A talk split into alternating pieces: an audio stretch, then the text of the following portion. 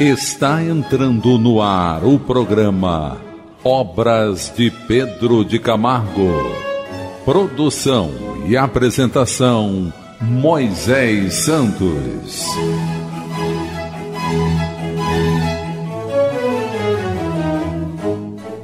Caríssimos ouvintes da Rádio Rio de Janeiro, eu sou Moisés Santos e este é o programa Obras de Pedro de Camargo. Vamos continuar unidos nesse propósito pela busca do entendimento da verdade do Evangelho de nosso Senhor Jesus Cristo, meu caro ouvinte. Ele nos dá fortaleza moral, ele nos dá equilíbrio, serenidade, faz com que possamos compreender o caminho da construção da paz dentro de cada um de nós, da construção do reino de Deus em nossos corações, ampliando o sentimento, compreendendo seus ensinamentos, com a ajuda do grande arauto do Evangelho, que é Pedro de Camargo, e você já sabe, meu caro ouvinte, nós estamos estudando o livro Em Torno do Mestre. A editora é da Federação Espírita Brasileira. E hoje vamos estudar o capítulo que tem por título Honra ao Mérito. Morreu o mendigo Lázaro, e morreu também o rico, que se vestia de púrpura e linho. Diz Jesus em uma das suas admiráveis parábolas. Quanta filosofia vai nessa frase simples e singela. Morrem os mendigos cobertos de andrajos, e morrem os ricos que envergam púrpura e linho finíssimo. Então, logo nesse primeiro parágrafo do capítulo, o autor já está nos convidando a essa profunda reflexão, o fenômeno natural da desencarnação do retorno à pátria verdadeira do espírito, do mundo causal, de onde todos nós viemos e para onde todos retornaremos. Somos espíritos com a propriedade da imortalidade. Ou seja, meu caro ouvinte, a matéria se transforma, o corpo permanece jungido à crosta terrestre mas a individualidade, que somos todos nós espíritos, que existimos antes da formação do corpo e sobreviveremos após a sua decrepitude, permanecemos dentro dessa condição de indivíduos imortais perante a obra de Deus. Mas o que a doutrina espírita tem a nos ensinar sobre esta parábola do mal rico, mencionada por Pedro de Camargo. Vamos buscar as diretrizes libertadoras na doutrina espírita. Diretrizes libertadoras.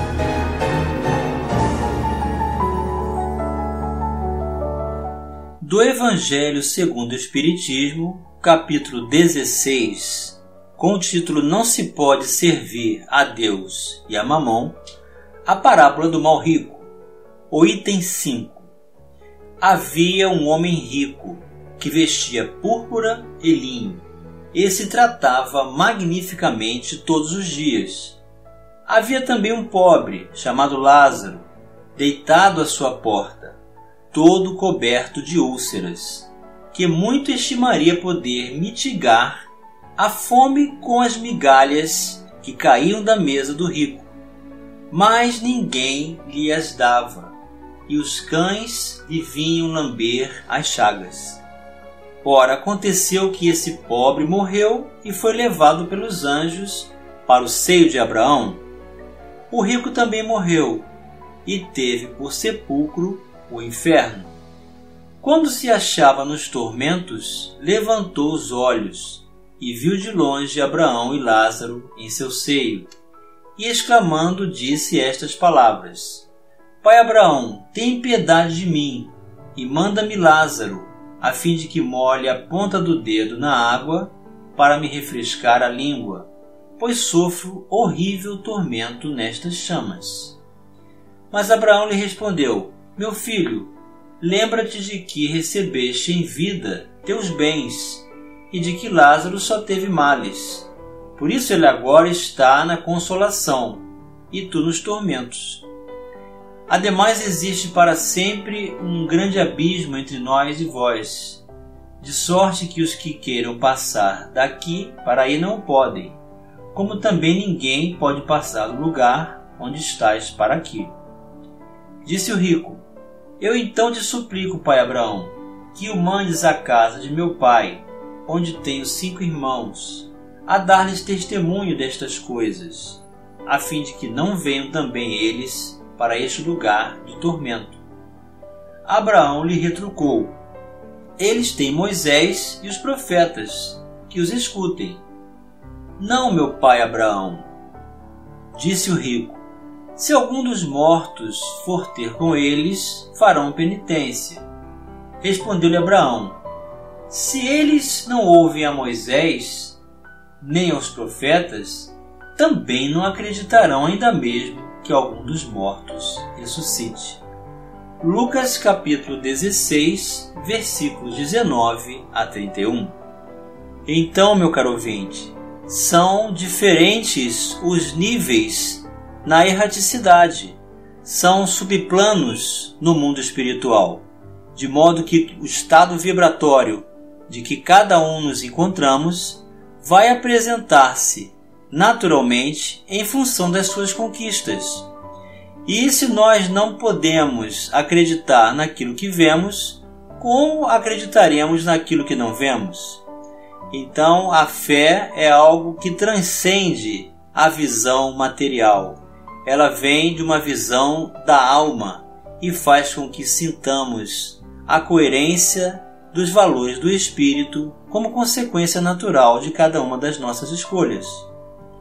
A palavra inferno aqui e as chamas ardentes significam a representação do grande sofrimento moral que é mil vezes maior do que o físico quando estamos diante do arrependimento, do remorso e do mal e do erro executado é contrário à própria consciência, quando ferimos a própria consciência, quando não ouvimos a voz do coração. Então esse sofrimento parece sem fim, mas Deus não quer a condenação do pecador, mas que ele se arrependa e viva. E Pedro de Camargo continua: nessa condição particular, a morte, pela perfeita imparcialidade com que age, faz jus ao nosso respeito. Sim, ó morte, tu procedes com isenção completa de privilégios. Tu desconheces prerrogativas. Para ti não existem títulos, nem brasões, nenhum respeito humano, nenhuma distinção logra suster teu braço no manejo do alfange fatal Alfange, meu caro ouvinte, é um tipo de espada que empunhas. Penetras a choupana do pobre, os cortiços da escumalha social. Escumalha, meu caro ouvinte, é a sociedade desfavorecida. A mansarda, que é um cômodo superior da casa, que se aproxima muito do teto, mal se pode ficar em pé infecta dos miseráveis e invades com o mesmo desdém os elegantes vilinos, que são os favorecidos socialmente, os solares opulentos, os palácios suntuosos. Vamos elucidar estes conceitos. Elucidando conceitos. O Livro dos Espíritos, por Allan Kardec, a questão número 411. Estando desprendido da matéria e atuando como espírito, sabe o espírito encarnado qual será a época de sua morte? Então Allan Kardec fez essa pergunta, meu caro ouvinte. Dá para saber quando vamos desencarnar, mais ou menos? Temos essa intuição? E os espíritos respondem: acontece pressenti-la. Também sucede ter plena consciência dessa época, o que dá lugar a que, em estado de vigília, ou seja, acordados, tenha a intuição do fato. Por isso é que algumas pessoas preveem com grande exatidão a data em que virão a morrer. Então, assim, meu caro ouvinte, a espiritualidade superior, os nossos mentores, o Pai Celestial, o trabalho constante de Jesus nos inspira para nos preparar e realizarmos a grande viagem de retorno para o mundo espiritual. Nós podemos antever essa situação se estivermos receptivos. E a questão 730. Uma vez que a morte nos faz passar a uma vida melhor, nos livra dos males desta, pois mais de desejar do que de temer, porque lhe tem o homem instintivamente tal horror, que ela lhe é sempre motivo de apreensão. Porque as pessoas, porque nós, meu caro ouvinte, temos tanto horror da desencarnação? E os Espíritos respondem: Já dissemos que o homem deve procurar prolongar a vida para cumprir a sua tarefa. Tal motivo porque Deus lhe deu um instinto de conservação, instinto que o sustenta nas provas. A não ser assim, ele muito frequentemente se entregaria ao desânimo. A voz íntima que o induz a repelir a morte lhe diz que ainda pode realizar alguma coisa pelo seu progresso. A ameaça de um perigo constitui aviso para que se aproveite da dilação que Deus lhe concede. Mas, ingrato, o homem rende graças mais vezes à sua estrela do que ao seu Criador. Então precisamos encontrar, meu caro ouvinte, o sentido para viver, com a alegria que o Evangelho pode proporcionar. Esta alegria se encontra no propósito do bem, quando nos doamos, quando buscamos ser úteis para aqueles com os quais convivemos, quando encontramos o lugar de servir, cumprindo esse dever sempre buscando a administração e a conservação da vida, atendendo a esse instinto natural. Assim procedendo, quando vier o aviso que estaremos próximos para partir de retorno ao mundo espiritual, nós receberemos esse aviso com serenidade, confiança e administração da mesma vida de espírito que já vínhamos realizando. Vamos continuar buscando o entendimento do capítulo Honra ao Mérito, já já no próximo bloco. Participe do programa Obras de Pedro de Camargo enviando sua mensagem, dúvida ou sugestão pelo e-mail opg arroba rádio Rio de Janeiro.am.br ou pelo WhatsApp da Rádio Rio de Janeiro 984867633 aos cuidados de Moisés Santos. Voltamos a apresentar o programa Obras de Pedro de Camargo. Produção e apresentação Moisés Santos. Caríssimos ouvintes da Rádio Rio de Janeiro, voltamos agora para o segundo bloco do nosso programa de hoje. Vamos dar continuidade às nossas reflexões, aos estudos comparativos com o Pentateuco Kardeciano, da obra Em Torno do Mestre, do autor Pedro de Camargo, da editora da Federação Espírita Brasileira. Esse entendimento vem nos auxiliando a compreender os horizontes, valores e recursos libertadores de todo o mal que o Evangelho pode nos proporcionar. O mérito aqui trata-se da condição natural em que se busca da vida. Então, a desencarnação é uma libertação, meu caro ouvinte, para aquele que viveu se libertando. A desencarnação é escravização também, para aquele que viveu se escravizando. Eis aí a honra ao mérito, ou seja, o direito natural da conquista dos esforços do, da condição do indivíduo de construir com responsabilidade o seu próprio destino.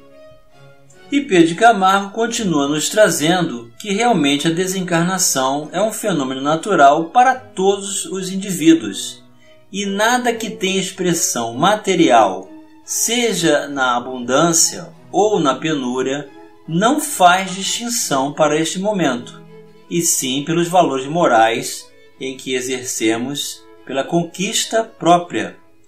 As escadarias de mármore da Carrara ele aqui se refere a um tipo de mármore muito precioso. Os tapetes da Pérsia, as passadeiras aveludadas, não conseguem embargar teus passos. Então não são as suntuosidades, não são o luxo, não são as condições materiais favorecidas nesse sentido da questão exclusiva do uso temporário da matéria que faz com que haja uma promoção para o mundo espiritual diante da desencarnação. Altiva e desdenhosa, Pisas a enxerga úmida e pútrida, como as mais finas tapeçarias do Oriente, ou seja, a morte não faz distinção para ninguém olhas com a mesma indiferença os candelabros, os lustres de cristal e prata cinzelada, como a fuligem que balouça em pingentes disformes dos telhados denegridos. Afastas os resposteiros e cortinas com a mesma sem cerimônia com que fazes as teias de aranha não te impressionas com a pobreza, nem com a riqueza. Não te faz moça este ou aquele sexo, a velhice ou a juventude, a beleza ou a fealdade. Não te perturbas com a sabedoria, nem com a ignorância, com a virtude, nem com o vício. Nenhuma posição, nenhum destaque, nenhum mister ou profissão exerce sobre ti a mínima influência. Não te importas tão pouco com esta ou aquela emergência, esta ou aquela conjuntura especial ou particular. Cortas o fio da vida ao pária, que em aflições incontidas se estorce e escabuja. Só e abandonado, num desses catres de hospital, em horas caladas da noite. Procedes da mesma forma com o enfermo ilustre e conspícuo que se vê rodeado das maiores sumidades médicas do século. A ti não se te dá, ao ceifares uma existência, que a vítima tombe exânime, sem haver alguém que ampare na rudeza da queda ou que aquela repouse em mil braços amigos e afetuosos. Não queres saber se a tua ação vai dilacerar corações e provocar torrente de lágrimas, ou se vai passar despercebida. És invariavelmente a mesma diante todos os acontecimentos. Assim lembramos das palavras de Jesus em verdade, em verdade vos digo, que se alguém guardar a minha palavra, nunca verá a morte. Evangelho de João, capítulo 8, versículo 51. Vamos elucidar este verso. Elucidando o verso. Da obra de Allan Kardec, O Céu e o Inferno, ou a justiça divina segundo o Espiritismo. O capítulo 2: Temor da morte. Causas do temor da morte. O item 1: O homem, seja qual for a escala de sua posição social, desde selvagem, tem o sentimento inato do futuro. Diz-lhe a intuição que a morte não é a última fase da existência e que aqueles cuja perda lamentamos não estão irremissivelmente perdidos. A crença da imortalidade é intuitiva e muito mais generalizada do que a do nada. Entretanto, a maior parte dos que nela creem apresentam-se possuídos de grande amor às coisas terrenas e temerosos da morte. Por quê? O item 2. Este temor é um efeito da sabedoria da providência e uma consequência do instinto de conservação comum a todos os viventes. Ele é necessário enquanto não se está suficientemente esclarecido sobre as condições da vida futura, como contrapeso à tendência que, sem esse freio, nos levaria a deixar prematuramente a vida e a negligenciar o trabalho terreno, que deve servir ao nosso próprio adiantamento.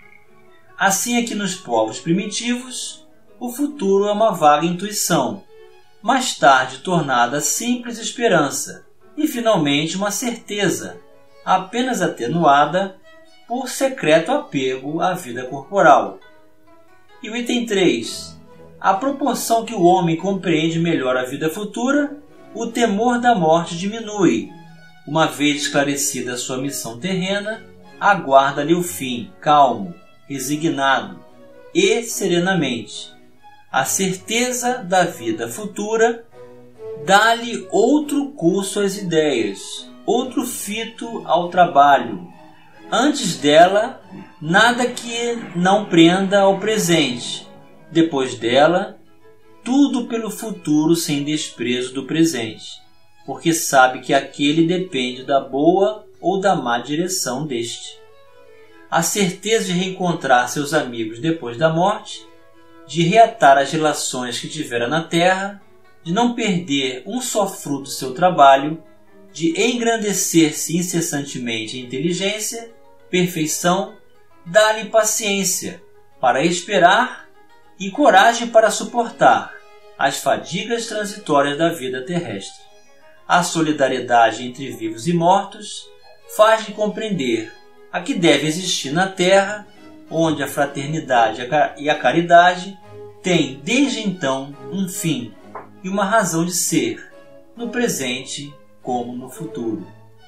E Pedro Camargo vai concluir: Segundo o teu critério, a sociedade não tem altos nem baixos, relevos nem depressões. Nivelas com a máxima precisão todas as camadas humanas. Nada te impressiona, nada te abala, nada te comove. És impassível. Não sei, ó morte, se te posso dizer justa diante da crueldade com que frequentemente procedes. Chamam-te parca e megera, alegorizam-te sob hedionda figura, ameaçadora e bárbara, de alfanje em punho, em busca de vítimas. És temido em toda parte. Só falar em ti causa horror à mente e angústia ao coração. Contudo, ó morte, forçoso é confessar: tens um grande mérito, possuis uma virtude, à qual rendemos homenagem, que é a imparcialidade. Honra, pois, ó morte, a tua imparcialidade. E chegou o momento, meu caro ouvinte, de você receber a mensagem do Mestre. Mensagem do Mestre. No primeiro dia da semana, de manhã bem cedo, as mulheres levaram ao sepulcro as especiarias aromáticas que haviam preparado. Encontraram removida a pedra do sepulcro mas quando entraram, não encontraram o corpo do Senhor Jesus. Ficaram perplexas, sem saber o que fazer. De repente, dois homens com roupas que brilhavam como a luz do sol colocaram-se ao lado delas. Amedrontadas, as mulheres baixaram o rosto para o chão e os homens lhes disseram: Por que vocês estão procurando entre os mortos aquele que vive? Ele não está aqui, ressuscitou. Lembrem-se do que ele disse, quando ainda estava com vocês na Galiléia. É necessário que o Filho do Homem seja entregue nas mãos de homens pecadores, seja crucificado e ressuscite no terceiro dia. então se lembraram das palavras de Jesus. Lucas capítulo 24, versículos 1 a 8. Jesus demonstrou a imortalidade de espírito, meu caro ouvinte, ressuscitando no terceiro dia. Que essa mensagem atinja o nosso intelecto, viva intensamente em nossos corações e que possamos fazer sempre a escolha coerente diante da própria consciência e da voz do coração. Que Jesus nos abençoe, um grande abraço e até o próximo programa. Você ouviu o programa Obras de Pedro de Camargo. Produção e apresentação Moisés Santos. Santos.